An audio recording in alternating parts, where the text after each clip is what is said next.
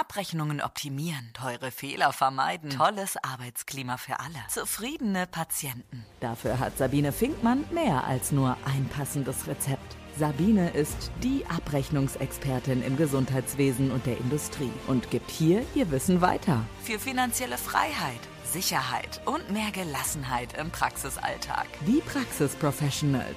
Deine Wissensspritze mit nur positiven Nebenwirkungen. Herzlich willkommen zu meinem Podcast und ich habe heute ein paar ganz interessante Abrechnungshacks dabei.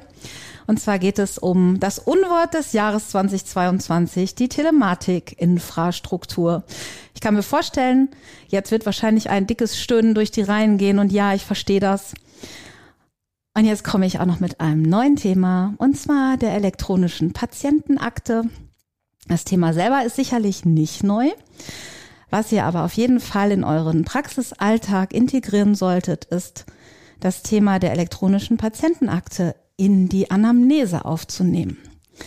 Denn aus rechtlichen Gründen muss der Arzt im Rahmen der Anamneseerhebung den Patienten nach der elektronischen Patientenakte fragen.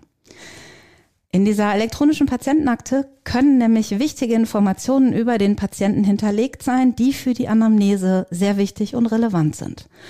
Und gleichzeitig ähm, nimmt uns die EPA, die elektronische Patientenakte, auch ein bisschen Arbeit ab. Ich hole mal kurz aus und erzähle eine kleine Geschichte. Ich glaube, die kann jeder nachvollziehen. Der Patient bekommt einen Medikationsplan, geht zum Facharzt, vielleicht weil er operiert werden muss. Der Facharzt fragt nach dem Medikationsplan und der Patient stockt und sagt, Moment, der hängt an meinem Kühlschrank. Ich glaube, das ist ein Klassiker, den wir alle, alle nachvollziehen können. Mit der EPA haben wir dieses Problem nämlich nicht mehr. Natürlich kann der Patient den Ausdruck immer noch an seinen Kühlschrank hängen, da darf der auch bleiben. Denn ich kann heute den Medikationsplan in die EPA hochladen. Das heißt, jeder Arzt kann an diesem Medikationsplan arbeiten, der kann ihn ergänzen und der Patient hat ihn jederzeit dabei.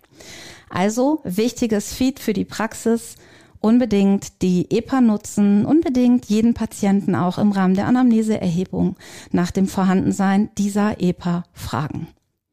Ja, und äh, das war's auch schon für heute und ich hoffe, es hat euch Spaß gemacht und ihr habt ein paar Informationen mehr. Folgt mir gerne ähm, und hört euch gerne die nächsten Folgen an. Einen schönen Tag für euch, macht's gut. Tschüss, eure Sabine.